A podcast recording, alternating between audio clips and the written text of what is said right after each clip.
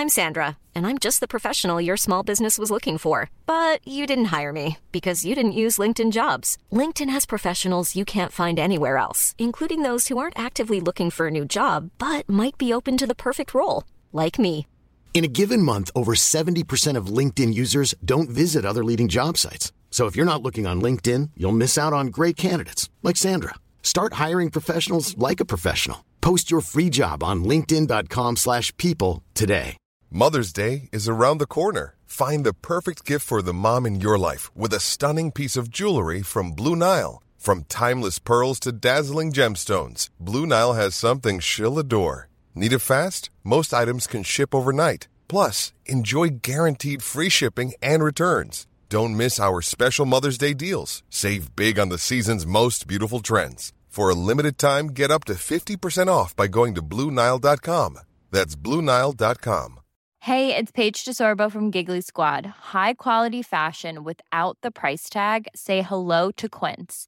I'm snagging high-end essentials like cozy cashmere sweaters, sleek leather jackets, fine jewelry, and so much more. With Quince being 50 to 80% less than similar brands.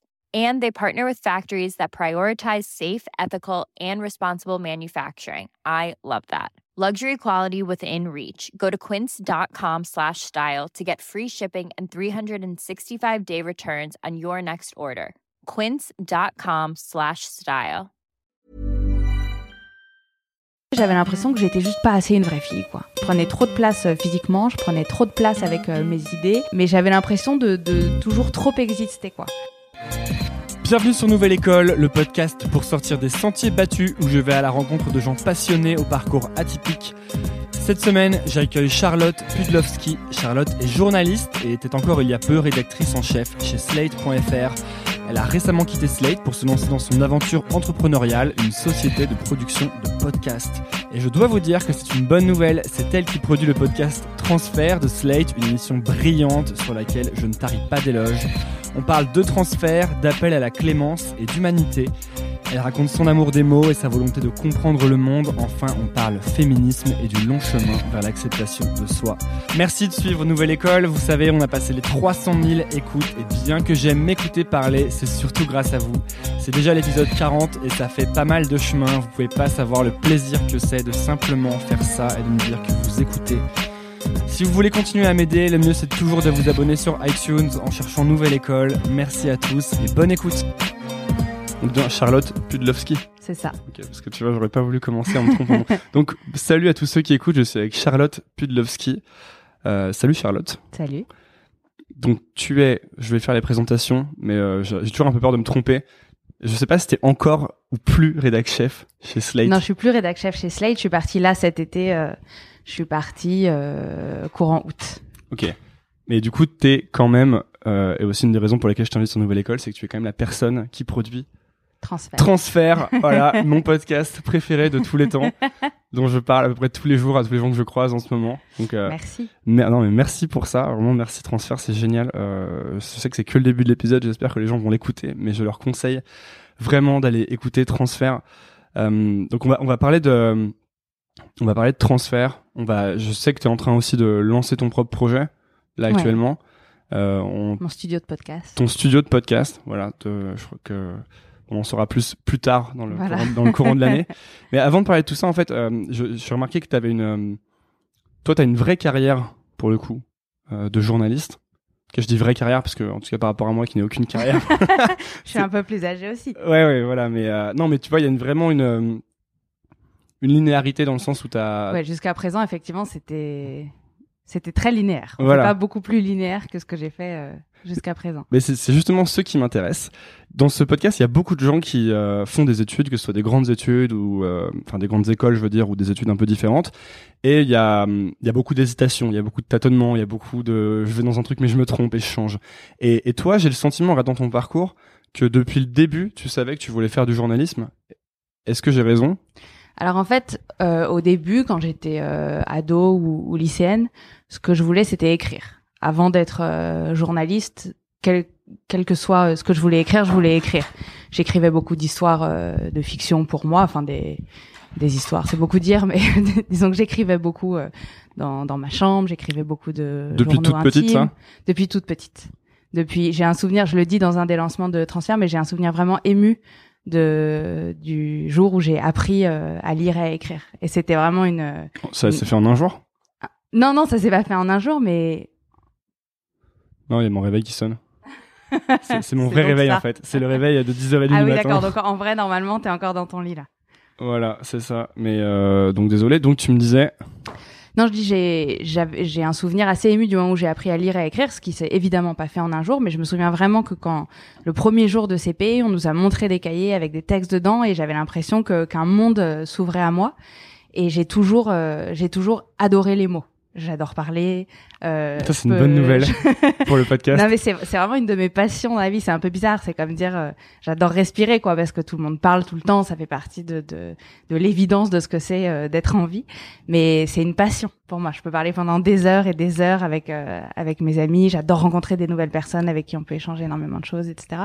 J'adore entendre les gens parler. C'est aussi pour ça qu'on a, qu'on a fait transfert. Et j'ai un lien très fort avec les mots, le langage. Donc au début, c'était ça qui m'intéressait plus que plus que le journalisme. Et puis euh, et puis ensuite, ça m'a paru être une des options euh, pour euh, pour en faire. J'ai un de mes profs au lycée qui m'a parlé de, de Sciences Po, donc je suis rentrée euh, en prépa pour pour rentrer à Sciences Po. J'ai j'ai adoré la prépa. J'ai envisagé vaguement de pouvoir enseigner ou de, de, de rester dans les dans la littérature, dans les lettres d'une manière ou d'une autre.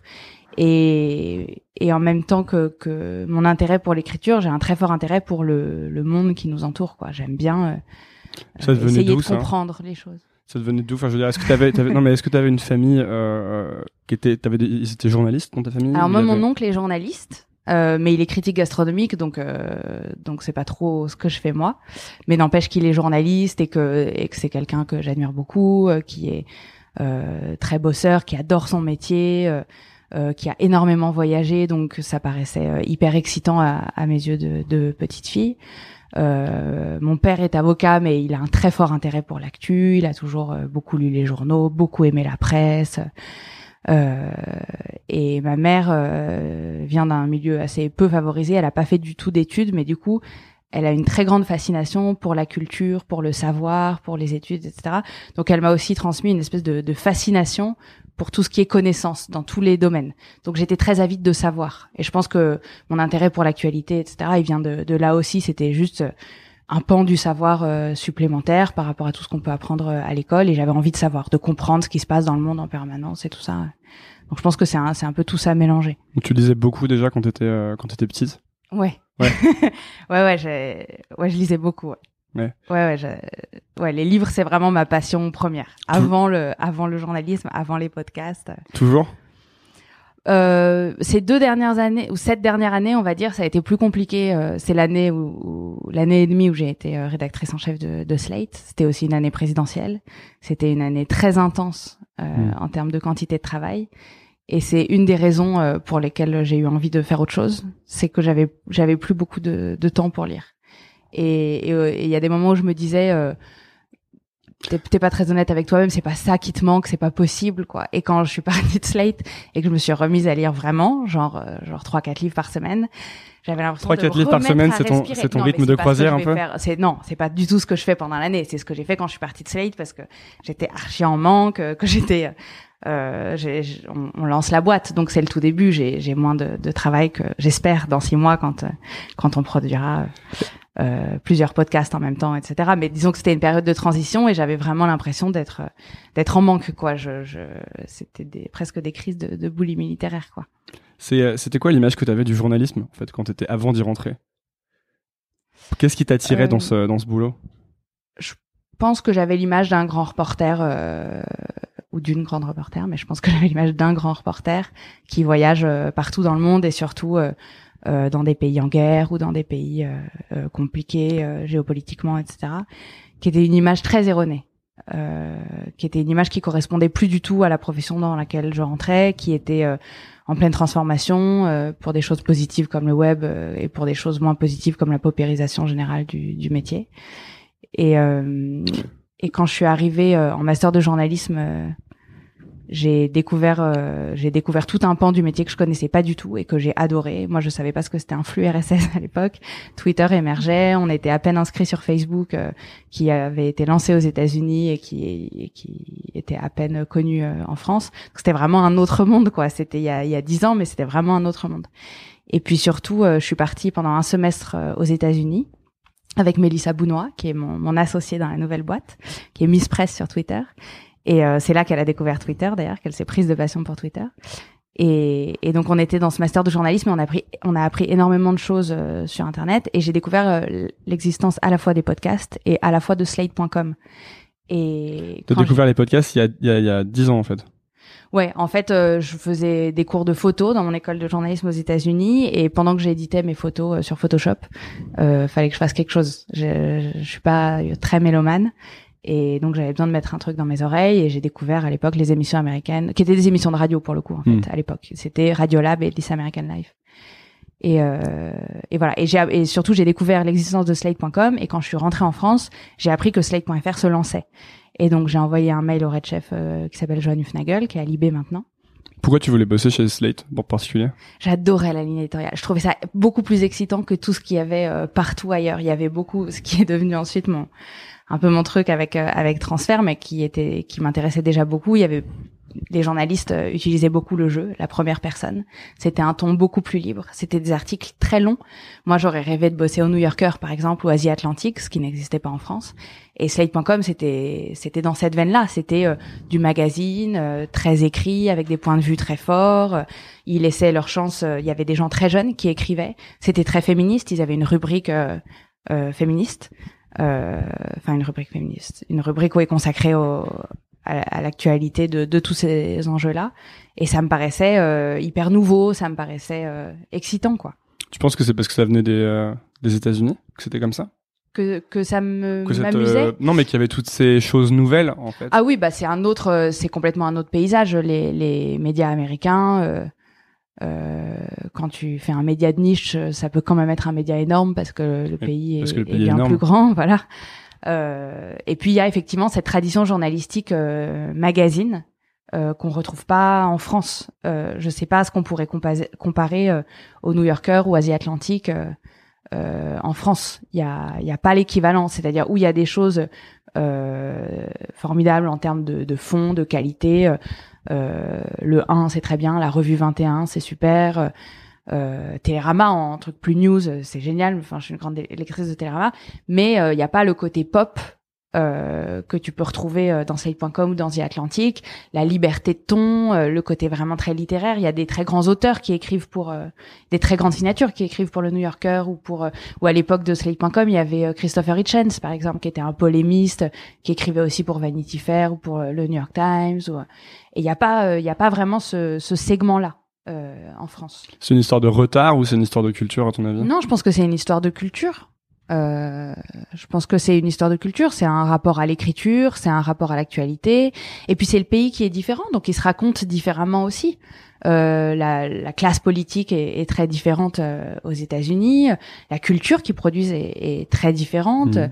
Euh, du coup, ça, ça requiert une autre manière de, de le raconter. Euh, il y a des, des personnalités euh, différentes dans, dans les différentes industries, euh, les parcours de vie sont, sont différents. Enfin, je, je pense que tu peux pas raconter. Euh, par exemple, je connais pas du tout la presse asiatique. Je, je, je lis ni le japonais, ni le mandarin, ni machin. Mais, mais j'imagine que leur presse n'a rien à voir non plus. Et c'est pas seulement parce qu'ils sont en retard ou en décalage, mhm. ou c'est c'est parce que c'est d'autres pays et tu racontes chaque pays avec une écriture qui s'y prête, quoi. Donc, euh, donc voilà, on n'avait simplement pas cette tradition-là. Et comme moi, j'étais déjà euh, américanisée, c'est beaucoup dire, mais euh, mais comme beaucoup de gens de notre génération euh, et et du milieu d'où d'où je venais, euh, j'avais fait un peu des séjours à l'étranger, aux États-Unis, en Angleterre. je lisais l'anglais depuis longtemps, je regardais beaucoup de séries télé, beaucoup de films américains et tout ça. Et donc tout ça, ça ça m'excitait un peu, quoi. On a parlé déjà un peu sur sur ce podcast. moi, quand j'étais arrivé aux États-Unis aussi, j'avais vécu ce ça me branchait beaucoup plus. Mais surtout, il y avait euh, une telle, ils donnaient tellement leur chance aux gens de mon âge par rapport à ce que, à l'impression que j'avais de la France, où c'était beaucoup plus dur d'accéder à des postes un peu de responsabilité ou de choses intéressantes à faire. que, que, ça me parle un peu ce que tu dis sur Slate. Mais est-ce que quand ils l'ont importé en France, ils ont réussi à garder ce genre de à Slate? Ouais, d'ouverture. Euh, oui, parce que par exemple, euh, euh, donc au début Slate.fr ça, ça a démarré avec euh, Johan et des stagiaires, euh, mais on a tout de suite eu beaucoup de liberté, beaucoup de responsabilités, et ils nous accordaient une très grande confiance. Et je pense que euh, moi, c'est vraiment une des personnes qui m'a le plus euh, appris parce qu'il avait cette, cette idée-là justement de porter les gens. De... Mais je sais pas si pour le coup de sa part c'était un truc de culture américaine ou si c'était euh, hmm. sa personnalité qui faisait que qu'il aimait bien qu'il aimait bien s'entourer de, de gens jeunes, de découvrir des nouveaux talents entre guillemets et de et de les pousser. Et et à l'époque à Slade quand on enfin les, les les premiers journalistes qu'il y a eu, c'était euh, Grégoire Fleureau qui est euh, à l'équipe euh, maintenant, Cécile Deznin qui est rédactrice en chef de BuzzFeed France, Jean-Laurent Casselli et moi, et il nous a tous les quatre fait grandir dans des directions très différentes. Parce que il s'attachait vraiment à nos personnalités distinctes et moi j'adorais écrire donc il me faisait écrire des choses très longues, de plus en plus denses, de plus en plus complexes pour moi en termes de, de travail de recherche et d'écriture, ce qui fait que grâce à lui j'ai fait des bons. Quand je relis des trucs euh, que j'écrivais au début, je me dis ah ça me pique les yeux quoi. Il avait le rôle de mentor en quelque sorte? Ouais, Ouais, ouais, on peut dire ça. Et Cécile, par exemple, qui est qui est euh, une journaliste exceptionnelle et qui est donc chef à BuzzFeed euh, maintenant, et accessoirement une, une de mes meilleures amies, euh, il lui donnait beaucoup de responsabilités euh, de management, alors qu'elle avait 25 ans. elle, elle recrutait les nouveaux stagiaires une fois qu'elle a été elle en contrat. Elle organisait plein de choses dans la rédac parce qu'il sentait qu'elle était faite pour ça. Hmm. C'est quelqu'un qui a une très grande autorité naturelle qui est qui est très qui est très brillant et tout ça. Et donc il il lui a appris à grandir là-dedans. Et, et en fonction de, chacun de nous. Mais ça bon je, suis pas voilà pour moi c'est pas américain. C'est lui euh, la manière dont, il fonctionnait et qui nous a beaucoup bénéficié. Est-ce qu'en fait euh, une question que je me pose c'est euh, est-ce que l'expérience est forcément nécessaire tu vois, dans ce genre de, on, parle beaucoup de l'expérience, je trouve notamment en France, l'importance d'avoir passé plusieurs années sur un même poste, etc. Et, parfois je me demande si on peut pas prendre des gens qui ont 20 ans et les mettre à des postes et s'ils vont pas s'en sortir aussi bien, tu vois. Et je sais pas dans ton expérience si tu as déjà euh, vécu des choses comme ça et ce que t'en penses. En fait, euh, oui, c'est sûr qu'il y a des qu'il y a des gens de 20 ans qui sont très compétents dans leur domaine et qui méritent du coup d'être à, des postes importants, mais je pense que ça dépend un peu euh, ce dont on parle. Hmm. Euh, et que l'expérience c'est pas à jeter non plus et que moi, par exemple, en tant que red chef, j'étais meilleure à la fin qu'au début. je j'étais plus fatiguée, mais euh... tu travailler beaucoup? C'est quoi la vie d'un rédacteur en chef en fait? Ben moi, j'en avais plus. c'était c'était euh, se lever à 6h30, 7h euh, pour euh, pour absorber l'actu et c'était éditer des papiers jusqu'à minuit, une heure du mat. Mais bon, ça c'était la vie à Slate, c'était c'était comme ça. on, on avait beaucoup de travail et je je regrette pas. De... C'était comme ça même quand t'étais pas rédacteur chef? Euh, pour l'autre rédac chef? Non, pour toi, je veux dire quand t'étais pas rédacteur. Ah bah non, quand j'écrivais, c'était autrement plus confortable. D'accord. C'est le, le, job de rédacteur en chef. C'est le, job du rédacteur en chef. Après, je ne sais pas comme ça dans toutes les rédacs, hein. Mais mais à Slate, euh, à Slate, c'était comme ça. On, a toujours beaucoup travaillé. Euh, euh, les rédac chefs ont toujours énormément travaillé. C'était le cas de Jean-Marie Potier avant moi. C'était le cas de de Johan avant avant Jean-Marie. C'était un truc qui te, c'était un truc que tu disais comment toi? En fait, euh, moi, j'adore beaucoup travailler et, mes loisirs, c'est mon boulot. Euh, donc, euh, par exemple, quand j'étais journaliste et que j'écrivais, ça me plaisait d'écrire plus que ça m'aurait plu d'aller me balader dans un jardin le week-end. J'aime pas, j'aime pas les jardins et j'adore écrire, donc ça m'amusait mmh. beaucoup plus de, de faire des papiers. Ce qui me, ce qui est frustrant quand tu travailles beaucoup, c'est quand tu as l'impression de rien approfondir et de plus avoir le temps de de faire les choses euh, avec euh, de la manière dont tu voudrais les faire. Et moi, ce qui me frustrait quand je travaillais euh, beaucoup en tant que rédactrice en chef, c'est que c'est que j'avais l'impression de d'un peu survoler des choses que j'aurais voulu ne pas survoler et que j'avais moins le temps de me nourrir intellectuellement et j'avais l'impression de m'assécher un petit peu. Pourquoi? Parce qu'il y avait trop de choses à faire? Ouais, parce qu'il y avait il y avait trop de choses à faire dans des domaines dans lesquels je me sentais pas toujours, mais bon, ça c'est beaucoup de beaucoup de gens et beaucoup de femmes, et j'avais un petit complexe de légitimité et j'avais pas le sentiment d'avoir le temps de me former sur les sujets sur lesquels j'aurais voulu me former. Relire une pige sport pour moi c'était compliqué quoi parce que j'y connais rien en sport et que j'aurais voulu avoir le temps de me plonger dans des bouquins euh, et mais bon c'était comment dire je je je veux pas je, je, me je me plains pas. J'ai appris énormément de choses et du coup maintenant je passe à autre chose mais je je regrette pas du tout de de l'avoir fait. Et si j'avais pas pris des postes de management j'aurais pas non plus pu euh, lancer transfert avoir la liberté euh. et Slate avait ça aussi c'est-à-dire ça demandait de travailler énormément mais ça ça permettait aussi une très grande liberté. Pourquoi tu penses que tu avais un, un, complexe de légitimité, comme tu dis? Euh... bah, je, je c'est toujours euh, énormément de choses mélangées. Je pense que je pense qu'on on donne beaucoup. Euh... Bienvenue dans la maison du mec qui a un complexe de légitimité euh, permanent. Donc. Euh. Non, mais oui, c'est-à-dire il y a, y a beaucoup de choses. Je pense que quand on est quelqu'un de très perfectionniste, de qui prend les choses très à cœur euh, on a, on peut toujours être un peu affecté par par ce genre de, de sentiments. Il y a ça, il y a le fait d'être une femme. Je pense qu'on n'apprend pas euh, aux, aux, femmes les mêmes euh, choses qu'aux hommes et que et qu'on remet en permanence en cause ta, ta capacité à être à, l'endroit où t'es. Euh, moi, il y a des il y a des pigistes quand j'étais à, à Slate qui envoyaient un mail à un homme et à moi, par exemple, qui disait bonjour que à l'homme. Et, et je parle de, je parle pas de quelqu'un qui était au-dessus de moi en termes de hiérarchie. Euh, il y a quelqu'un un jour à qui j'avais demandé, j'avais commandé un papier sur l'IVG et qui m'a dit, je vais plutôt le faire relire par un tel qui était un garçon, parce que toi tu peux pas être objective. Je dis, ouais, pourquoi je peux pas être objective sur l'IVG? Bah t'es une femme.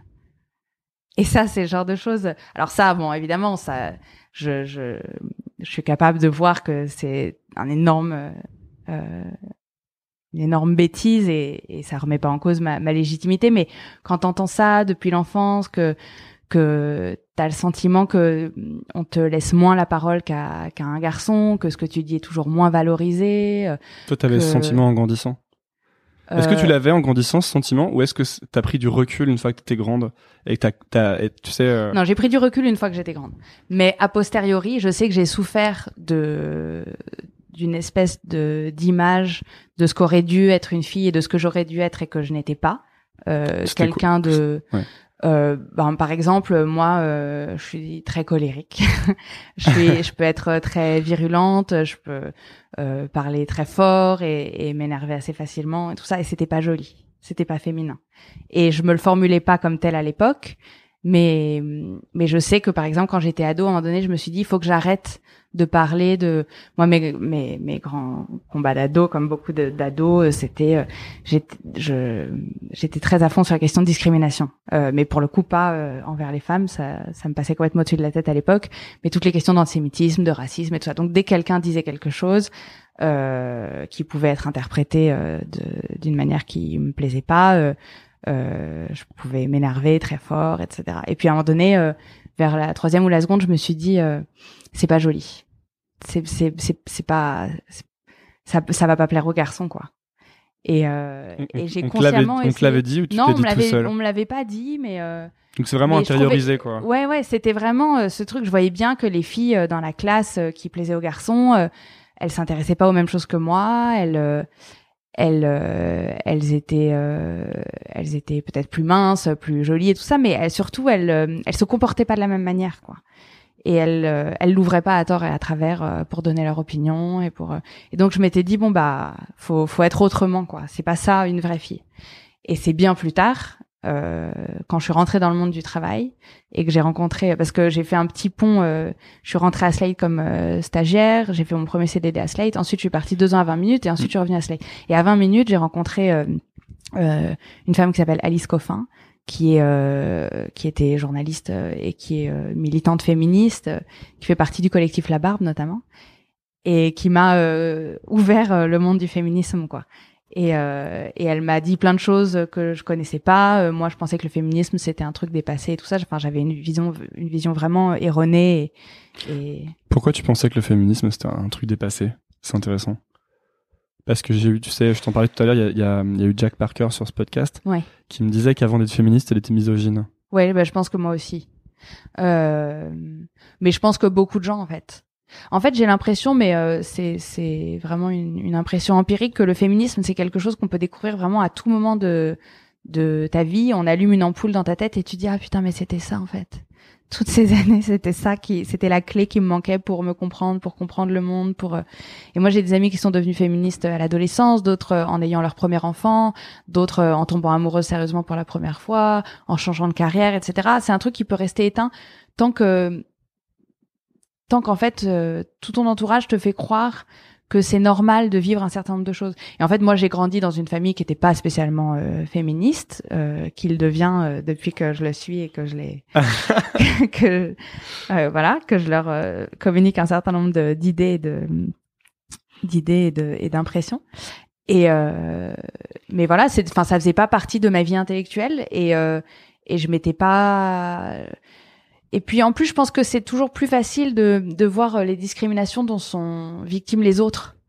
Euh, moi, j'ai grandi, enfin, j'ai grandi dans une famille où les discriminations c'était quelque chose de très important pour nous parce que mon père est juif. Euh, la Shoah, ça fait partie de notre histoire euh, familiale. Euh, ma mère vient d'un milieu très défavorisé, donc les discriminations sociales, c'est aussi un truc que j'avais en tête parce qu'elle nous avait beaucoup parlé de ce que c'était pour elle de.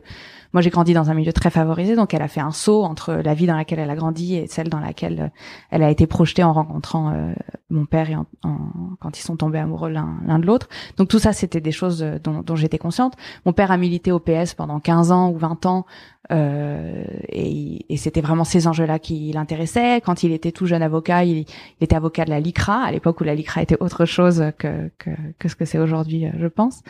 Et euh, il était parti aux États-Unis, il avait fait un mémoire sur la ségrégation aux États-Unis. Donc c'était vraiment euh, des choses hyper importantes pour moi et qui nous avaient été inculquées par nos parents comme ce qui fait la valeur de quelqu'un, quoi. S'intéresser euh, à ce dont à ce qui peut affecter les autres, aux discrimination, aux souffrances des autres, discrimination, et, et y penser comme quelque chose de systémique. Je pense que c'est c'est quelque chose qui faisait partie de de mon univers intellectuel euh, familiale. Mais euh, ça me concernait pas parce que euh, pour ma mère, euh, tout ce qui, ce, ce qu'elle avait ressenti, c'était d'abord les discriminations dues à son milieu. Donc c'est elle ce qu'elle avait intellectualisé et, et verbalisé. Euh, et puis moi, j'avais l'impression que c'était que j'étais juste pas à la hauteur. Enfin, j'avais pas l'impression d'être discriminée. J'avais l'impression que j'étais juste pas assez une vraie fille, quoi. Et le, le fait qu'on me demande d'être une, vraie, fille, je te dis une vraie fille, c'était euh, c'était quelqu'un. Euh... D'abord, je pense que c'était physique. Une vraie fille, c'était plus mince que ce que j'étais, et c'était plus petit parce qu'en fait, j'ai grandi. Je suis pas immense, hein, je fais genre 1m68, mais euh, mais j'ai grandi plus vite que que mes amis et j'étais amie avec des gens très petits. ma meilleure amie, qui est ma meilleure amie depuis toute la vie, euh, elle doit faire genre je sais pas 1m50 quelque chose. Et on a passé toute notre toute notre adolescence euh, l'une à côté de l'autre à se balader et tout ça. Donc j'avais l'impression de prendre trop de place en fait. En fait c'est ça. J'avais l'impression de prendre trop de place. Je prenais trop de place euh, physiquement. Je prenais trop de place avec euh, mes idées, bon qui étaient des idées fort modestes. Hein, j'avais 15 ans. mais mais j'avais l'impression de, de toujours trop exister quoi. Et donc après ça va te pair avec. Enfin voilà c'est c'est toute c'est toute une Enfin voilà, c'est c'est c'est plein de choses qu'on te qu'on te fait ressentir. Euh. Après, euh, euh, on parlait avant que l'interview commence de à quel point ça peut être difficile d'être au collège. Moi, je, enfin la, la, vie d'adolescente et tout ça.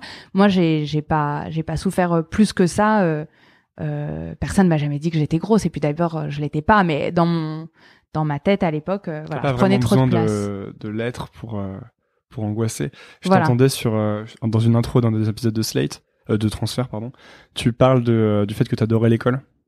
Et après, tu dis que tu adorais l'école, mais que ça, mais que ça t'angoissait beaucoup. Et que il euh, y avait une de tes profs qui t'avait dit comme résolution de l'année qu'il faudrait ne plus avoir mal au ventre. Ouais, c'est vrai. Et en fait, ça me, disait, c'est le, c'est la norme qui, qui pressurise beaucoup. Parce que être bon en cours, bon bah ça c'est possible, mais finalement faire partie de, de la norme et être plus comme les autres, ça c'est très très mm. difficile. Puis en plus, t'as as toujours peur que la, de, de, de dériver quoi. Euh, c'était, je trouvais que c'était c'était intéressant ce, ce début d'épisode. Oui, puis en plus la norme c'est quelque chose de, de c'est quelque chose de flou en quelque sorte, même si en soi c'est c'est ça renvoie à, à, à, une équerre, à quelque chose de très droit, mais en réalité c'est quelque chose. Personne n'arrive jamais à être euh, parfaitement normal. Et puis en plus, je sais pas si c'est souhaitable non plus. Euh, mais mais je pense que c'est un, truc que recherchent beaucoup les ados, euh, d'être, euh, de pas dépasser quoi. Euh... Bah oui, ce dont t'as le plus peur. Moi, je sais que ce dont j'avais le plus peur, c'était c'était de d'un truc que j'aurais pas assumé parce que c'était différent de ce qui me semblait être soit populaire, soit cool, soit bien, qu'on remarque ça chez moi. Donc je pense que la défense naturelle dans ces cas-là, c'est d'essayer de remarquer chez les autres tout ce qui ne va pas. Comme c'est une sorte de protection. Et je pense que c'est pour ça que le collège est si dur, parce que tout le monde se renvoie à la peur qu'il a de retenter. Oui, c'est vrai, je pense que tu as complètement raison. Ouais, ouais, je pense que tu as complètement raison. Et, et moi, j'en ai beaucoup discuté plus tard avec des amis. Je, je supportais pas les gens euh, je, supportais pas les gens bizarres euh, à l'école. Et par exemple, mais et tu vois, c'est c'est très juste ce que tu dis. Et, et souvent les ados euh, ne supportent pas quand un tel s'habille euh, en gothique, par exemple. Mais ils pourraient s'en foutre, quoi. Un tel s'habille en gothique. Mais non, c'est très virulent. C'est c'est insupportable que quelqu'un puisse puisse dépasser, quoi. Et, et, ça renvoie effectivement à la peur qu'on a nous de de pas être. Ouais, c'est très juste ce que tu dis, je trouve. Merci, merci beaucoup. Merci. non, mais tu sais, puis c'est pour ça que ça forme tous ces groupes. T'as des groupes parfaitement homogènes au collège. C'est le seul moment. Bon, t'en as encore. Hein, si tu vas à Bastille, il y a des groupes. Mais je veux dire, au collège, t'as vraiment les skateurs. Euh, t'as les gothiques, t'as, tu vois, t'as, as plein de groupes comme ça qui sont tellement homogènes, qui veulent tellement dire, euh, j'ai ma tribu, on est tous pareils dedans et on est un peu contre les autres, comme c'est aussi le moyen de se protéger, tu vois. Ouais, c'est vrai. Et il y a une question que je voulais te poser qui est en lien avec ce qu'on a un petit peu dérivé, c'est, euh, tu dis que maintenant, euh, tu sais, euh, t'as découvert le féminisme et que t'en parles à ta famille et en fait, mais c'est quoi en fait, pour, c'est quoi le féminisme du coup pour toi, puisque je sais pas si c'est possible de donner une pas une définition, mais ton idée, l'idée que toi tu te fais de ça en fait. Pour moi, c'est pour moi, le féminisme, c'est quelque chose de d'hyper radical, au sens où ça implique de repenser euh, une espèce de division manichéenne du monde qui voudrait qu'il y ait un genre d'un côté et un autre genre de l'autre. Donc c'est à la fois euh, évidemment un enjeu d'égalité euh, juridique, de un enjeu d'égalité de droit, euh, un enjeu de, de de recherche de faire en sorte que que les femmes aient les mêmes possibilités que que les hommes dans tout, pas seulement d'accéder à un poste, mais de croire en elles, d'être heureuses, d'avoir euh, une liberté totale de leur corps. Euh, donc c'est tous ces tous ces enjeux-là qui sont propres au, féminisme. Mais encore plus, enfin encore plus loin que que ça, je pense que ça implique de de de pas faire des catégories et de penser le monde de manière plus fluide. C'est pour ça que pour moi, euh, le, le, féminisme, c'est quelque chose de vraiment radical parce que pour moi, quand je l'ai, quand j'ai découvert le féminisme grâce à Alice Coffin et ensuite grâce à, à toutes les lectures euh, que j'ai faites, j'ai l'impression que c'est ce qui m'a le plus changé.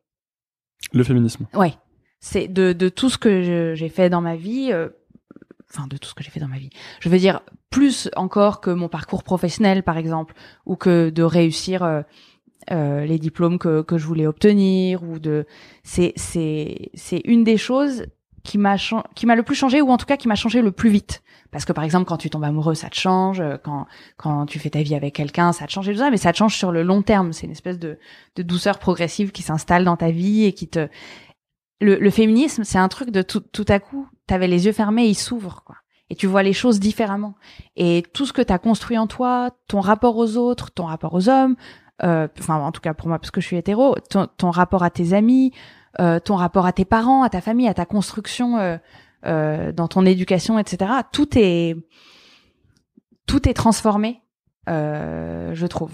Et et c'est pour ça que et, et c'est pour ça que tous ces débats qu'on a en ce moment sur l'écriture inclusive, etc. Enfin, moi, ça me paraît fou euh, qu'on puisse croire que c'est stérile de changer le langage. Alors que pour moi, le, féminisme, c'est effectivement quelque chose qui englobe tout, quoi. C'est une manière de repenser le monde. Et le langage étant ce qui conditionne notre euh, rapport au monde et, notre manière de, l'envisager et de le penser, évidemment que c'est des questions qu'il faut se poser. Donc là, c'est la question, par exemple, des accords, etc., dans la langue, tu veux dire Oui, l'écriture inclusive, c'est de mettre euh, euh, recherche... c'est de mettre quoi. C'est toujours quand on a besoin d'un exemple qu'on n'en trouve pas. non, mais par exemple, de, de tu, tu peux mettre recherche euh, un, un, journaliste euh, je recherche journaliste, podcast, etc. Bon, ça c'est neutre, c'est un très mauvais exemple. Euh, chercheur ou chercheuse, tu vois. Euh, mais de mettre effectivement à chaque fois le nom au féminin ou au, ou au masculin Mhm. et de pas laisser euh, le, le masculin l'emporter. Ce Mhm. qui veut bien dire ce que ça veut dire. Titu Lecoq a fait un super papier euh, sur Slate euh, sur ça en disant qu'elle se souvient très vivement de l'époque à l'école où on leur a, on lui a appris à elle et à ses camarades que le masculin l'emporte. Euh, dans la langue française et que tout le monde dans la classe a bien compris que ça voulait dire autre chose que simplement une question d'accord et que d'ailleurs les garçons dans la classe ont dit ah on l'emporte c'est nous les plus forts etc. Et évidemment que ça veut dire ça. Évidemment que ça te conditionne quand tu grandis avec l'idée que le masculin l'emporte. J'avais une question, mais euh, ça m'est complètement sorti de la tête. Putain, c'est ton, c'est ton histoire d'accord là. pardon Euh, et oui, donc euh, tu dis le féminisme a changé ta vie, ça a été violent. Est-ce que ça, est-ce que pas euh, dit que c'est- non, c'est pas je- violent, Je, reviens, ça a été très fort, c'est c'est ou c'est radical quoi C'est- radical. Est-ce que justement, du coup, est-ce que ça a changé ta vie et est-ce que ça a changé ton comportement du jour au lendemain Et est-ce qu'il y a des gens qui t'ont, qui ont trouvé que tu changeais par rapport à ça? Euh, je sais pas s'il y a des gens qui ont trouvé que je changeais, euh, mais moi j'ai, enfin, il y a eu une forme de soulagement en fait. De, en fait, je suis pas folle. il s'est bien passé des, des trucs euh, en, en lien avec ça. J'ai, enfin, Parce que t'avais, il y, a un- il y a un sentiment d'être, euh, de, d'être mais il y a un, un sentiment. Non, non, mais c'est comme euh, quand il t'arrive un truc. Je pense que c'est la même chose. Si ça me parle fais- beaucoup ce que tu dis parce que euh, il y sais, il y a un épisode de transfert sur les relations d'amour qui marchent pas, euh, mais dans lesquelles on s'enfonce. Et à la fin, la, la fille dit euh, en fait, je suis pas folle. Et, euh, et je trouve que ce, ce, ce truc, euh, je l'entends souvent en ce moment, et même moi, je l'ai pensé à un moment. Tu sais, en fait, je suis pas fou. Et euh, bref, petite Non, parenthèse. Oui, non, mais c'est ça et euh, et je pense que c'est un peu par exemple comme quand tu fais un burn-out au bureau, tu te sens de plus en plus mal, tu souffres, tu vois bien que que t'es pas heureux de te lever le matin, que mais si tout le monde te dit bah non, il se passe rien, tes boss ils sont normaux, euh, t'as qu'à encaisser. Tu te sens hyper seul quoi. Mm. Si quelqu'un te dit euh, c'est pas normal qu'on te traite comme ça, c'est pas normal en fait. C'est c'est juste pas normal qu'on te demande des tâches que tu peux pas faire, c'est pas normal qu'on qu'on te mette des objectifs euh, qui sont inatteignables ou ou c'est pas normal enfin tout tout ce qui peut constituer un burn-out, ça dépend des des situations mais s'il y a quelqu'un pour te dire en fait, on n'est pas on n'est pas censé te faire ça. On n'est pas censé te demander euh, quand t'es une fille euh, d'être euh, d'être plus mince. On n'est pas censé te demander de te faire plus petite ou plus discrète. On n'est pas censé euh, euh, te dire qu'il faut avoir moins d'idées qu'un garçon ou qu'il faut. euh, je me souviens de d'une série, je sais plus comment ça s'appelait, une, une série quand on était ado, une série américaine genre euh, 7 à la maison ou ce genre d'époque. Je sais plus, ce- Mhm. je sais plus ce que c'était exactement, mais euh, à un moment donné, il y a euh, y a une fille euh, qui est hyper euh, euh, un peu garçon manqué et il y a un mec qui l'invite à sortir dîner et elle demande à sa grande sœur comment il faut qu'elle se comporte. Et sa grande sœur elle lui dit alors quoi qu'ils disent il faut que tu sois d'accord avec lui. Et et surtout il faut que tu lui dises qu'il est hyper intelligent et donne pas trop tes idées et euh, et j'ai l'impression c'est ça c'est ça le, le le le patriarcat quoi. Et ensuite la la petite elle va faire sa date avec euh, avec le mec. Et euh, et le mec il, il il la raccompagne. À la fin il l'embrasse pas. Et donc elle est hyper déçue. Et le lendemain elle lui dit mais en fait euh, pourquoi tu m'as invité à dîner si t'avais pas envie de sortir avec moi? Et il lui dit mais en fait j'avais envie de sortir avec toi mais là je sais pas ce que t'as fait hier soir. T'as rien dit. Euh, t'étais d'accord avec tout ce que je disais. Euh, tu parlais hyper doucement et tout ça et, euh, et le féminisme, ça m'a fait cet, effet-là, quoi. De dire, en fait, t'as le droit. En fait, t'as le droit de parler aussi fort que tu veux, d'avoir toutes les idées que tu veux, euh, d'avoir euh, euh, les, les, les, désirs que tu veux. De, de, t'as, t'as le droit de prendre trop de place, quoi. C'est ensuite c'est un truc à voir avec ta vie perso, tes amis, ta famille et tout ça, mais mais personne est censé, au nom de, de ton genre ou de, tout, de ton sexe, euh, t'imposer une manière d'être au monde, quoi. Et j'ai l'impression que Puis même que ça de m'a ça, hein, autorisé. tout court, quoi, je pense. euh. oui, bien sûr. Mais oui, oui, en effet. Évidemment, au nom de quoi que ce soit, on n'a pas le droit, mais mais mais en tout cas, j'étais pas sûre de ça, quoi. Euh, voilà, j'étais pas sûre de ça. Et quand j'ai découvert le, le féminisme, je me suis dit, bon, après, c'est progressif de vraiment te, te réhabituer à être euh, Hmm. à être libre. Euh, Toi, tu, tu, euh, est-ce que tu as toujours l'impression de te censurer? De moins en moins, mais par exemple, euh, When you're ready to pop the question, the last thing you want to do is second guess the ring. At Bluenile.com, you can design a one of a kind ring with the ease and convenience of shopping online. Choose your diamond and setting. When you find the one, you'll get it delivered right to your door. Go to Bluenile.com and use promo code LISTEN to get $50 off your purchase of $500 or more. That's code LISTEN at Bluenile.com for $50 off your purchase.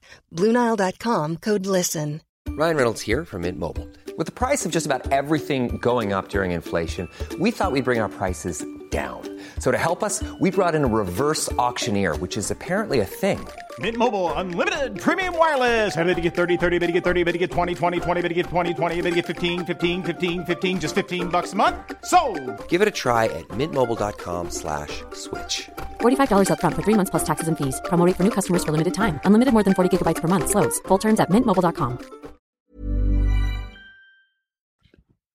Alors ensuite, c'est très propre, euh, c'est très propre à, à chacun et, et, et à chacune, écriture inclusive. Mais euh, mais par exemple, euh, dans dans ce que c'est que la féminité et dans à quel point tu t'autorises à être à l'aise avec toi-même si euh, t'as envie de t'habiller de manière très neutre, de jamais te maquiller. Et je suis passée par plusieurs euh, périodes euh, par rapport à ça. Au début, j'ai lu King Kong Theory, tout ce qu'elle raconte sur le rouge à lèvres et tout ça, et je me suis dit ah mais en fait euh, euh, quand et je m'étais rendu compte par exemple que quand j'avais une présentation à faire ou quelque chose euh, où j'étais en situation de, de, de pouvoir ou de ou de puissance, euh, je m'habillais toujours de manière hyper féminine, comme pour compenser, comme pour dire, enfin c'est ce qu'elle raconte dans le bouquin et je m'étais rendu compte que ça s'appliquait complètement à moi, c'est-à-dire que dès que je devais euh, aller parler et dire des trucs un peu intelligents Tu devant des tu- gens, Tu t'excusais pour ton apparence de je, puissance, je dis- c'est ça je, je rappelais en quelque sorte par euh, ma féminité, par les, les, les attributs de la féminité, en mettant du rouge à lèvres, en mettant des talons, en mettant une jupe, etc. En disant, ok, ce que je dis fait de moi quelqu'un de puissant, mais vous inquiétez pas, je reste une fille et je reste un objet de désir. En gros. Et c'est ce qu'elle raconte dans King Theory. Et je m'étais vraiment dit, oh putain, mais je fais ça. Mais c'est un truc de ouf. Mais vraiment, c'est-à-dire que et, et je suis passée par une période qui, où je me disais bah oui mais en même temps ça, ça m'aide. Donc euh, tant pis quoi. Enfin voilà. Ensuite j'en avais plus besoin. Ensuite ça dépend des moments. Ensuite parfois ça me fait hyper plaisir de maquiller parce que euh, parce que j'aime bien ça. Euh, ensuite il y a la question de euh, mon mec adore que je me maquille, enfin en tout cas que je mette du rouge à lèvres. Est-ce que je le fais pour lui faire plaisir? Est-ce que si moi ça me fait pas plaisir, je le fais quand même pas parce que c'est un homme et que je suis une femme, mais juste parce que t'es en couple et que t'as envie de faire plaisir à la personne avec qui t'es? Est-ce que donc il y a toutes ces questions là ensuite qui surgissent et c'est progressif. Et puis au bout d'un moment, t'es assez à l'aise pour te dire peu importe en fait. Ouais, est-ce que- ouais, c'est ça, parce que est-ce que le combat finalement c'est d'être complètement à l'opposé de ça, ou est-ce que c'est juste d'être à l'aise en fait Moi, euh, je pense que le combat, c'est d'être libre, effectivement, voilà. c'est d'être, euh, c'est d'être à l'aise. Mais je pense que tu es obligé d'en passer euh, par tous ces questionnements-là euh, pour ensuite, euh, pour ensuite pouvoir t'en libérer et te dire bon, en fait, j'ai plus besoin. de- Je sais que je suis a- assez à l'aise avec moi-même et, et avec mes convictions pour faire ce que je veux. Quand tu parles de burn-out, tout à l'heure, t'as fait un burn-out chez Slate? Non. Mais c'était fatigant. Parce qu'en fait, t'as commencé le journalisme, le- euh, disons professionnellement, vers 2006, quelque chose comme ça? Euh, Je- je non, parle- un peu plus tard. Euh, je- moi, je suis sortie t'as fait tes premiers quand stages vers Obama la- est arrivé au pouvoir. voilà, ok. Bah, Euh, mais t'as fait tes premiers 2009. stages dans ces eaux-là, je crois, et. euh, Ah oui, j'ai fait mes premiers stages dans ces eaux-là, mais c'était des stages euh, quand j'étais étudiante, quoi. hmm. J'ai fait des stages euh, euh, à partir de ma première année d'études. Parce que assez rapidement, t'es quand euh, t'es quand même devenu assez rapidement rédac chef chez Slate, en fin de compte. Euh, oui, on peut dire ça. Qu'est-ce qui fait que du coup, euh, tu t'as t'as quitté l'endroit au bout d'un an et demi? De rédac chef, je veux dire. Enfin, euh, j'avais envie de faire des podcasts. J'avais l'impression d'avoir vraiment trouvé euh, euh, un langage journalistique qui me plaisait. J'avais l'impression de pouvoir. En fait, au-delà de, de Slate et de ma situation personnelle, mais bon, après, on va pas se mentir, ça a été compliqué. Euh, je veux dire, Il y a eu des articles dans la presse. euh, Slate a vécu euh, un passage très difficile. Par ailleurs, moi, ça faisait très longtemps que j'y étais, donc euh, j'adore le changement aussi dans la vie, euh, euh, dans tout, à part dans ma vie amoureuse. Mais j'a- j'adore, j'adore changer, j'adore rencontrer de nouvelles personnes, j'adore voyager. Bon, voilà, j'a- j'aime bien que les choses changent. Ça faisait longtemps que j'étais à Slate. Il y avait ça.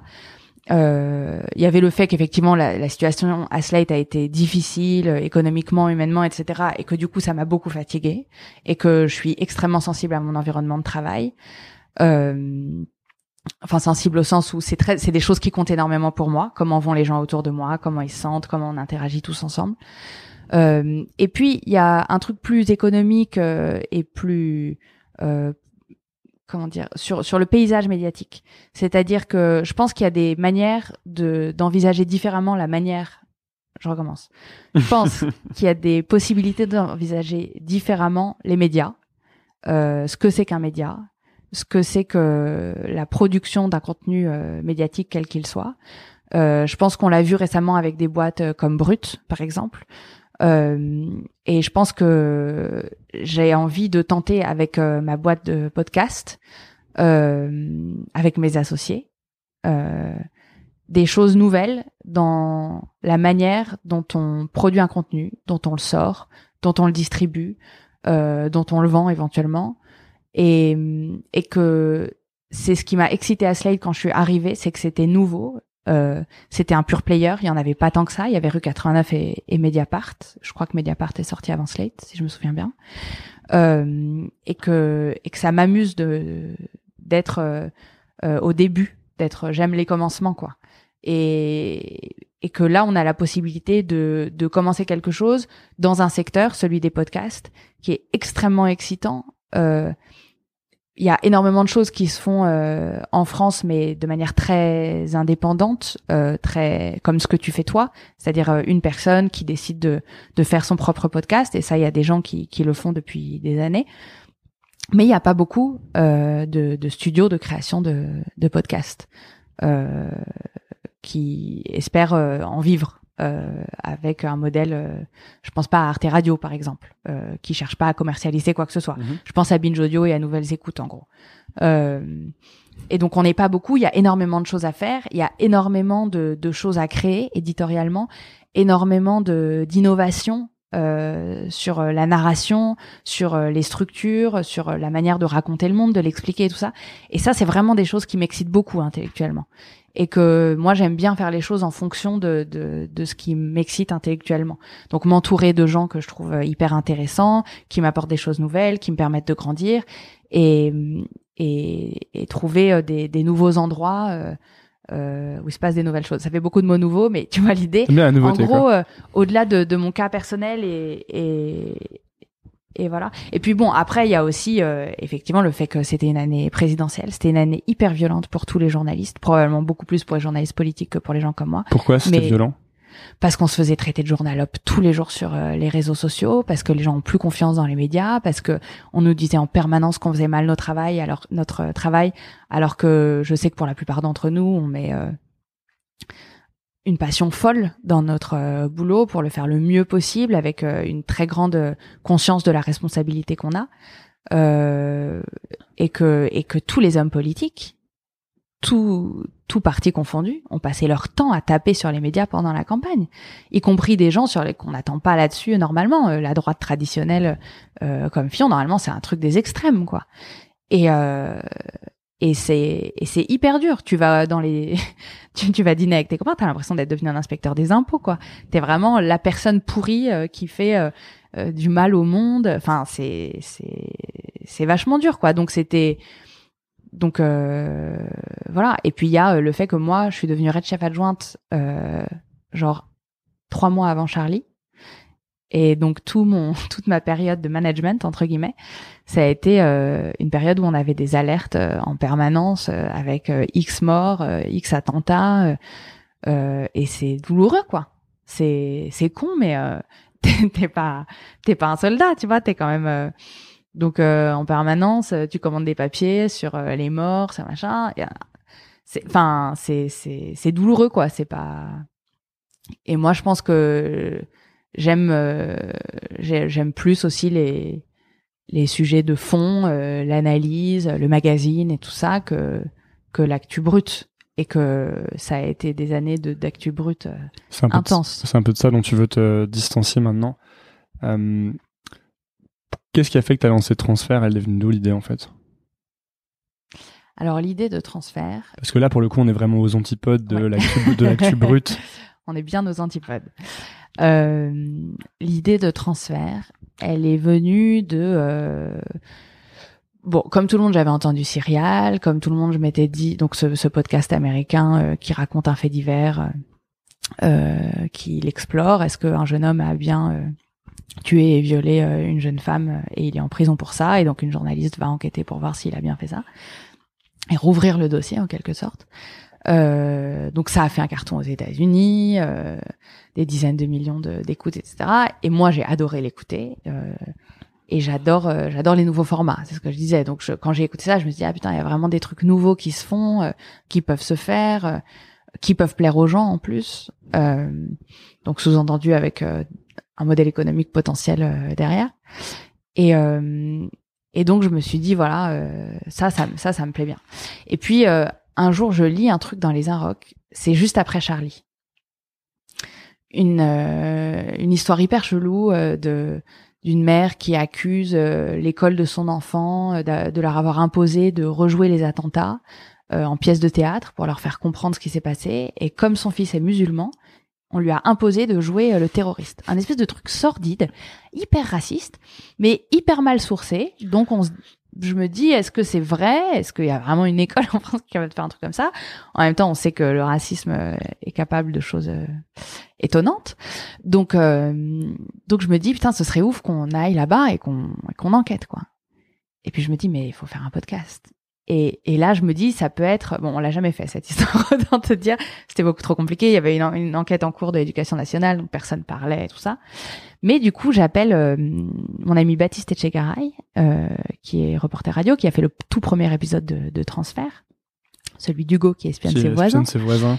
Et j'appelle Baptiste et je lui dis putain mais cette histoire est dingue, il faudra en fait il faut qu'on fasse des podcasts, c'est ça, on va on va faire ça. Et ça c'était la possibilité tout à coup dans l'immédiate après Charlie, je pense que c'était genre un mois après ou un truc comme ça, de passer à autre chose qu'aux images, à la frénésie, etc. Et justement de prendre de la distance. Après entre le moment où j'ai dit on fait des podcasts et le moment où on a lancé Transfert, il y a eu je pense au moins un an et demi parce qu'on a contacté euh, Audible qui est devenu notre sponsor, on a lancé des pilotes, etc. On a réuni une équipe. Enfin bon, ça met du temps à, se mettre en place et à ajuster le format. Mais le point de départ, c'était ça et c'était on va raconter des histoires qui vont permettre de mieux raconter le monde moderne, tout en prenant euh, de, la distance par rapport effectivement à la frénésie des images et de de la rapidité. Mais c'est tellement bien. Moi, je, bon, les gens qui écoutent, j'aimerais qu'ils continuent d'écouter Nouvelle École, mais s'ils doivent écouter autre chose, euh, je pense qu'ils devraient vraiment écouter euh, Transfert. Je trouve que, enfin, je, j'écoute pas mal de podcasts, même si euh, j'en écoute pas. Je découvre pas mal de podcasts, et là, il y a vraiment, euh, c'est ce que j'aime dans les romans en fait. Ce que j'aime dans les films, c'est que tu vas tu vas vraiment, euh, je trouve, à la source de l'humanité, c'est-à-dire les choses que font les gens, qui sont vraiment des vraies choses d'humains, dont on parle pas, parce qu'en fait, on parle pas des vraies choses d'humains.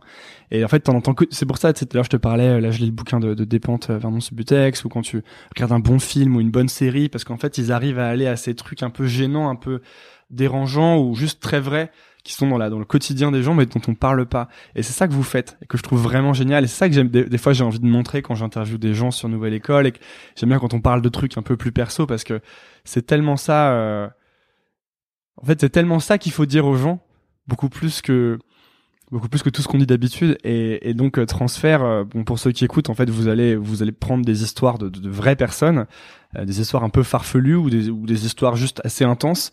Euh, moi, j'ai découvert avec une, une fille qui est, euh, qui tombe en dépression et euh, qui finalement fait une tentative de suicide. Et elle te raconte ça comme elle te raconterait ses vacances euh, à la plage parce qu'elle elle a un tel recul dessus et c'est tellement en fait du coup c'est tellement émouvant. Envie... en fait tous les gens de transfert t'as envie de les prendre dans tes bras à la fin de l'émission. T'as envie de leur dire euh, déjà t'as envie de leur dire merci de partager ça et ensuite t'as envie de leur dire c'est pas grave et puis on t'aime et, et donc, tout le monde t'aime maintenant.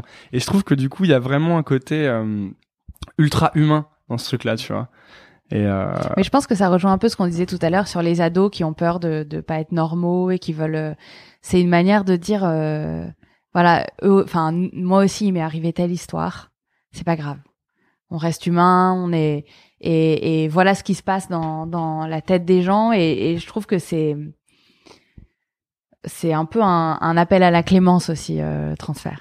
Avec euh, que les gens soient soient cléments avec eux-mêmes, euh, avec les autres, avec et et une de une de nos envies, c'est un peu pompeux de le dire comme ça, mais c'était vraiment de de tisser du lien aussi. et il y avait vraiment ce truc dans dans dans lequel on est encore, je pense aujourd'hui, mais dans dans l'immédiate après Charlie de de de douleur, de difficulté à être ensemble, de de difficulté à se comprendre et tout ça. Et toutes ces toutes ces histoires euh, moi je trouve que il y a, y a beaucoup de gens qui qui me parlent de l'épisode euh, d'un d'un épisode de deux personnes qui s'appellent Lucille et Thomas euh, qui sont en relation à trois c'est ça? Ouais. Et et il y a plein de gens mais vraiment plein de gens j'étais assez surprise qui me disent en fait ça m'a fait réfléchir à ma vie et et je pense qu'ils ont raison quoi. Et il y a plein de gens pour qui ce serait inaudible et, et qui s'autoriserait jamais à penser un truc pareil s'ils pouvaient pas entendre pendant une demi-heure qu'en fait pour Lucille et Thomas ça marche. Et c'est pas du tout un, appel à vivre en trouble pour euh, l'ensemble de la population, mais c'est c'est aussi euh, t'as pas à avoir honte de mmh. tes de ce que t'as vécu, de tes pensées, de euh, de ce que t'es, de ce que tu ressens. Euh, et, et je pense que c'est pour ça que c'est un peu euh, il y a un effet un peu, ça pense un peu les plaies, quoi. Ouais, ça aide à déculpabiliser. Et euh, aussi, je trouve que, tu sais, on parlait de la norme tout à l'heure. En fait, ce, que ça véhicule, surtout pour moi, c'est que bah, c'est ça la norme, en fait. C'est ça qui est normal. C'est les gens qui ont tous ces trucs euh, dont on parle pas. En fait, la euh, l'arnaque, c'est pas c'est pas ça, c'est les masques c'est ce que tu vois tout le temps depuis que t'es né, bah, que ce soit dans tes quand, quand t'es une fille par exemple, donc des représentations dans les journaux ou à la télé, mais même quand t'es un mec, de ce que tu dois être en tant que mec, de ce que tu dois faire dans la vie. Et en fait, transfert, c'est euh, bon, je, je, j'en vois beaucoup d'éloges, hein, mais euh, j'adore quoi. Donc euh, vraiment, je dis ce que je pense là-dessus. Vas-y, vas-y, continue. Et c'est, c'est de, je trouve que c'est ça la norme en fait. C'est ça, c'est de montrer les gens comme ils sont vraiment quoi et d'arrêter de dire n'importe quoi parce que tout ce qu'on voit et du coup tous les comportements qu'on adopte que ce soit dans tous les que ce soit à l'école que ce soit au boulot que ce soit même dehors ou en boîte quand on parle à des gens euh, c'est ça l'arnaque en mm. fait. La, la, vraie vie c'est pas ça quoi. Moi je trouve qu'il y, a une histoire sur ce sur ce plan là qui est euh, enfin que moi j'adore qui est un épisode qui a été tourné euh, par Julia Vergely qui raconte l'histoire de d'un changement de sexe au sein d'un couple et, et donc c'est euh, c'est donc euh, un couple au départ euh, hétéro, donc avec un homme et, une femme, et et l'homme fait sa, transition d'homme à femme pour pour devenir ce qui ce qu'il est profondément, à savoir une femme. Et sa femme, elle est à à milieu de tout ça. elle elle est dans un truc ultra genré. Elle dit, euh, bah évidemment, quand t'es une fille, tu rêves de te marier. Euh, et puis moi, j'adore le rose, etc.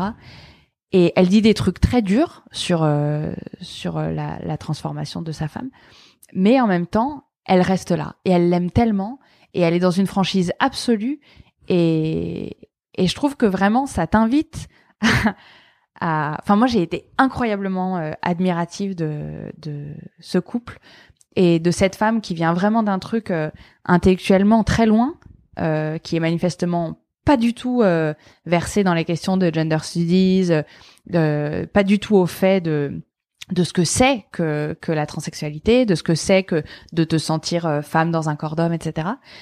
Et puis elle reste là, elle, elle accompagne tout, et tu dis bah en fait c'est ça aussi être amoureux quoi. En tout cas, c'est une des manières de, c'est une des manières de l'être. Et c'est ça aussi une manière de d'être en couple. Et, et probablement qu'il y a beaucoup de gens autour d'eux qui ont dit, mais ils sont tarés. Elle est tarée de rester. Euh, il est taré de, de devenir euh, une femme. Euh, et en fait, eux, ils sont là et puis ils s'aiment, quoi. Ouais, ça montre toutes les nuances, en fait. Et aussi un autre truc que ça fait, c'est que comme ça dit la, la, vérité, je pense que, enfin, tu vois, moi, j'ai un peu digué hein, sur Internet, transfert, et puis j'ai écouté vos épisodes coulisses. Bah, on sent vraiment que ça fait beaucoup réagir les gens. Et en fait, ça doit dès que tu dis la vérité un peu forcément tu polarises et tu mais tu ramènes tous les gens qui attendaient qu'une chose c'est qu'on parle de leur réalité un peu. Euh, moi je sais que j'ai eu un tout petit truc de dépression à un moment donc l'épisode sur la dépression de cette fille ça me parce que moi aussi à un moment je me suis dit je me suis jamais dit je vais me suicider jamais. Mais il y a un moment où tu commences à penser à ça alors que tu as jamais pensé et à te dire euh, et à commencer à comprendre pourquoi certaines personnes euh, le font en fait. Et alors que dans ta vie t'as jamais pu tu même le mot suicide, tu as jamais pensé. Et là, tu te dis ah ouais, mais en fait, euh, je commence à capter pourquoi certaines personnes, au bout d'un certain moment, y pensent vraiment, tu vois.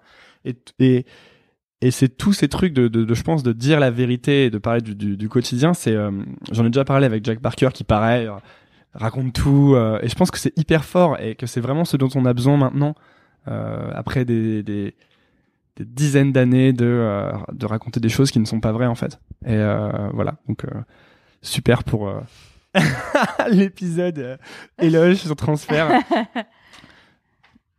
Mais euh, ouais, je, je... qu'est-ce que, euh, enfin, est-ce que ça a, ch- ça a changé un truc pour toi le, le fait de faire transfert ou? Euh, déjà ça a dû te conforter dans l'idée que les podcasts ça t'intéressait ça, oui, effectivement.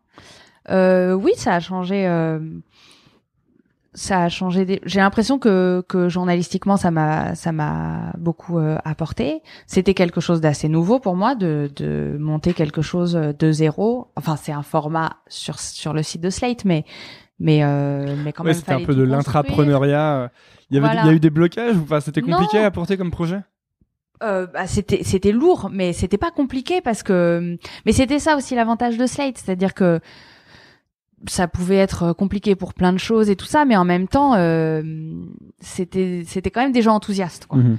Et puis bon, après je, je leur en ai parlé quand j'avais déjà euh, le sponsoring d'Audible. Donc au bout d'un moment, ils allaient pas dire non. J'apportais l'argent en même temps que le format. euh, c'est mais mais je pense pas que j'aurais pu faire ça ailleurs. Enfin, j'en sais rien parce que j'ai pas travaillé dans beaucoup d'autres euh, endroits. Mais en tout cas, il y avait cette liberté là à Slate. Donc il y a pas eu de il a pas eu de résistance vraiment. Petite question euh, perso pour Nouvelle École qui a rien à voir, c'est quand vous allez, je, ne fais pas de pub, hein, mais ce reste toujours une éventualité pour un jour. Quand tu vas avoir un annonceur, c'est quoi? Tu vends un nombre d'écoutes? Non, bah nous on a on lançait le format, donc on avait aucune idée de combien d'écoutes ça allait faire. On leur a vendu euh, le, le format.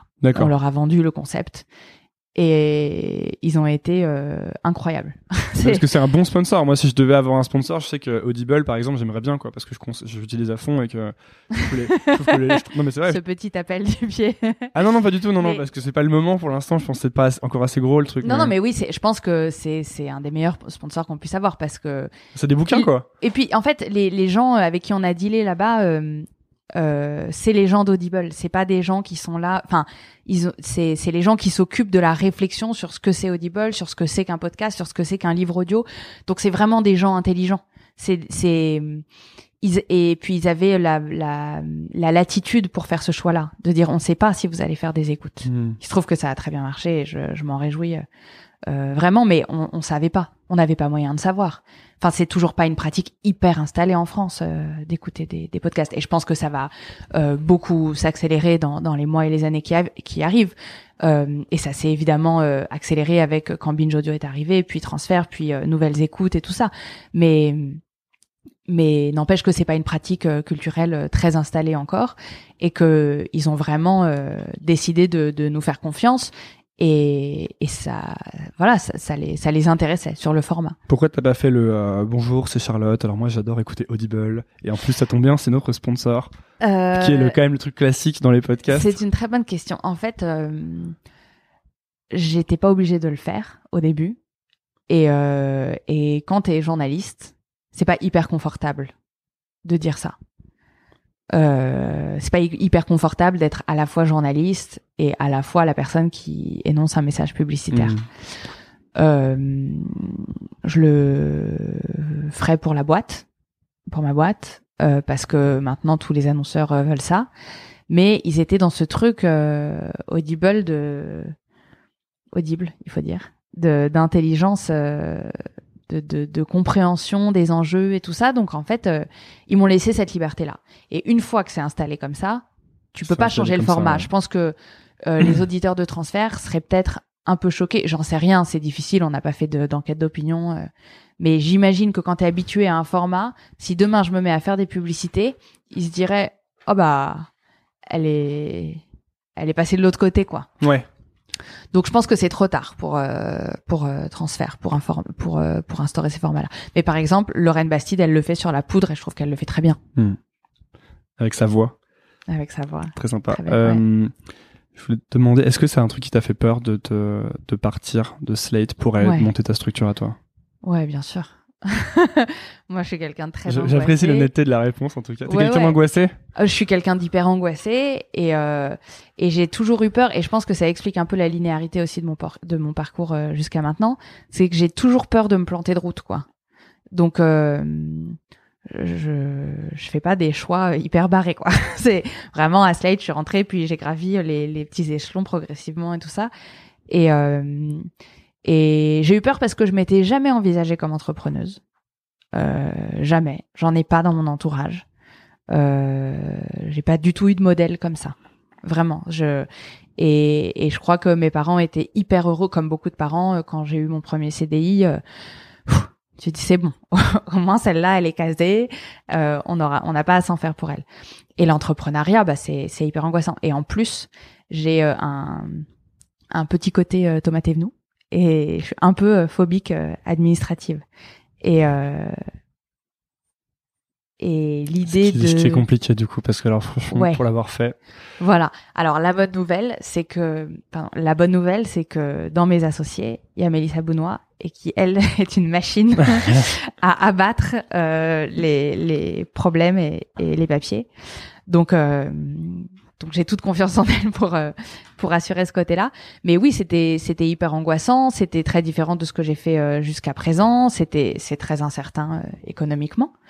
Euh, mais il me semblait que c'était le bon moment pour le faire.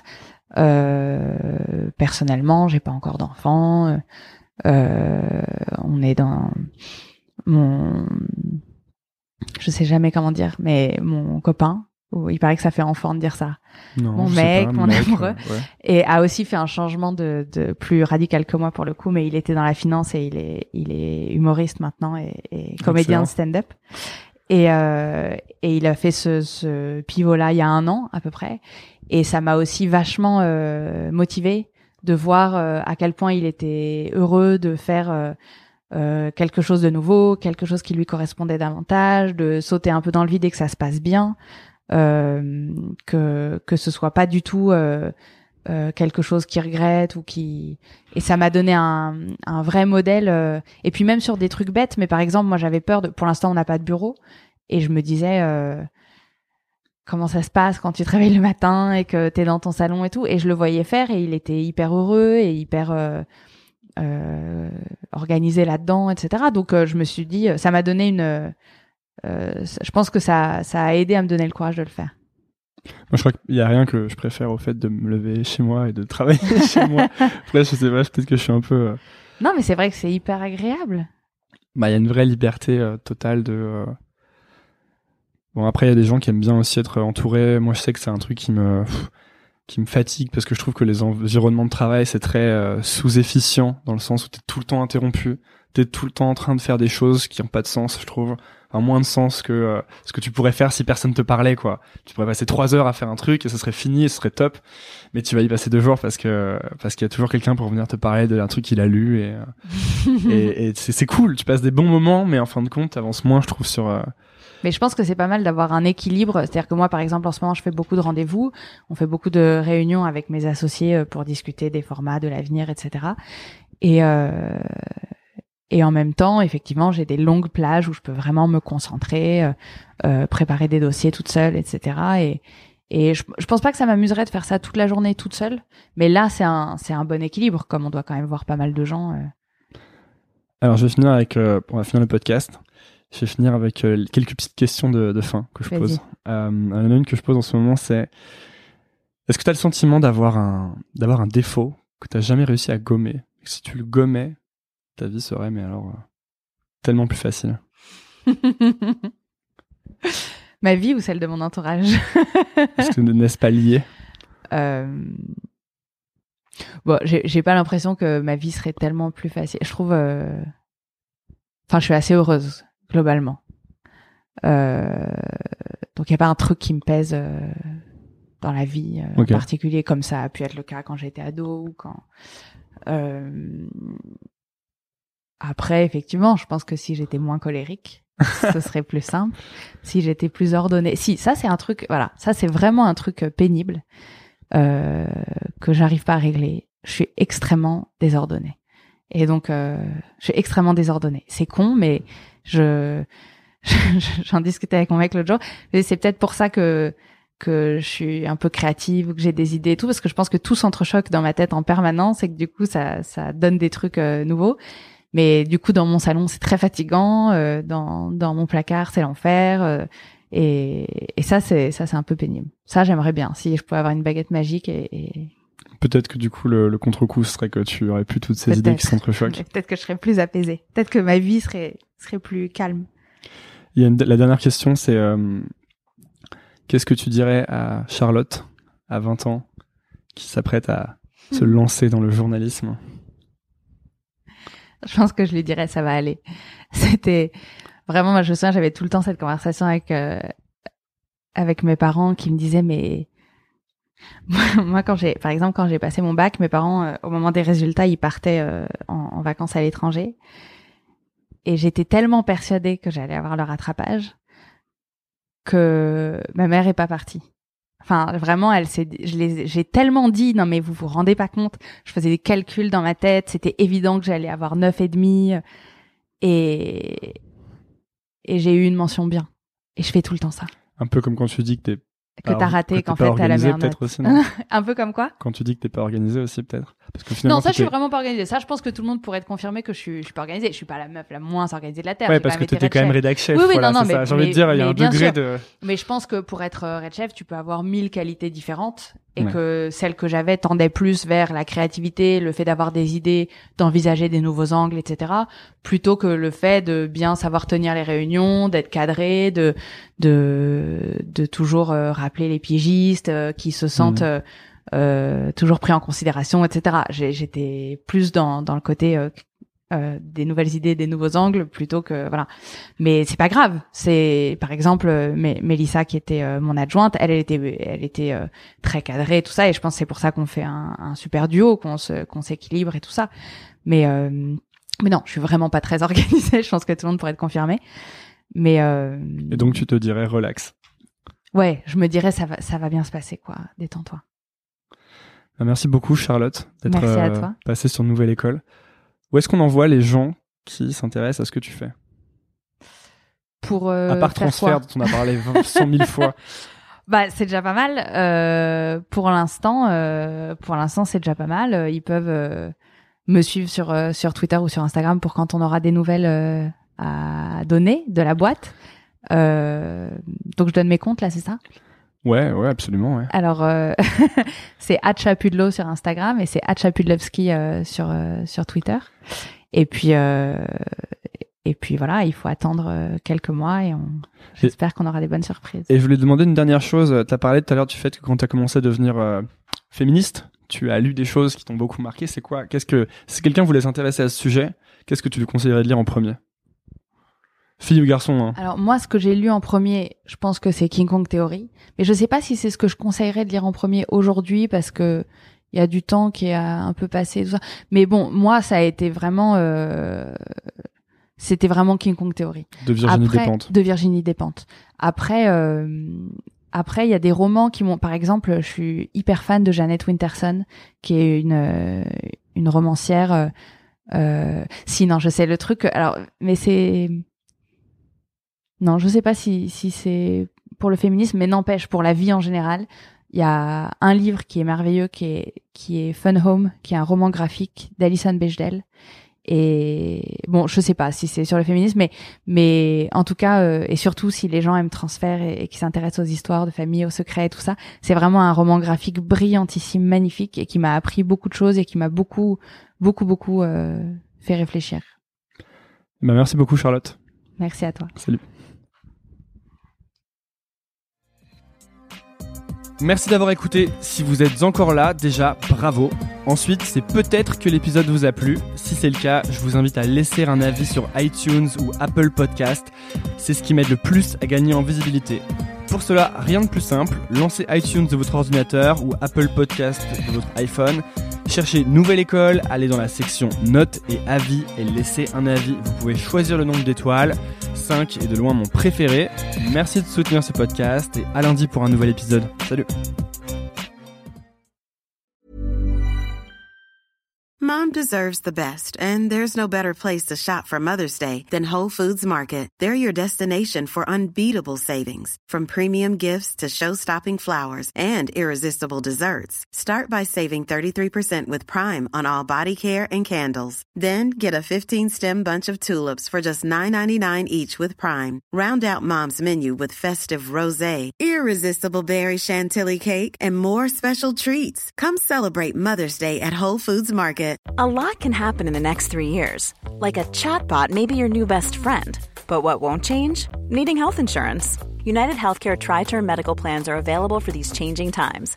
Underwritten by Golden Rule Insurance Company, they offer budget friendly, flexible coverage for people who are in between jobs or missed open enrollment. The plans last nearly three years in some states, with access to a nationwide network of doctors and hospitals. So, for whatever tomorrow brings, United Healthcare Tri Term Medical Plans may be for you. Learn more at uh1.com. Imagine the softest sheets you've ever felt. Now imagine them getting even softer over time. That's what you'll feel with Bowl and Branch's organic cotton sheets. In a recent customer survey, 96% replied that Bowl and Branch sheets get softer with every wash. Start getting your best night's sleep in these sheets that get softer and softer for years to come. Try their sheets with a 30-night guarantee. Plus, get 15% off your first order at bowlandbranch.com. Code BUTTERY. Exclusions apply. See site for details.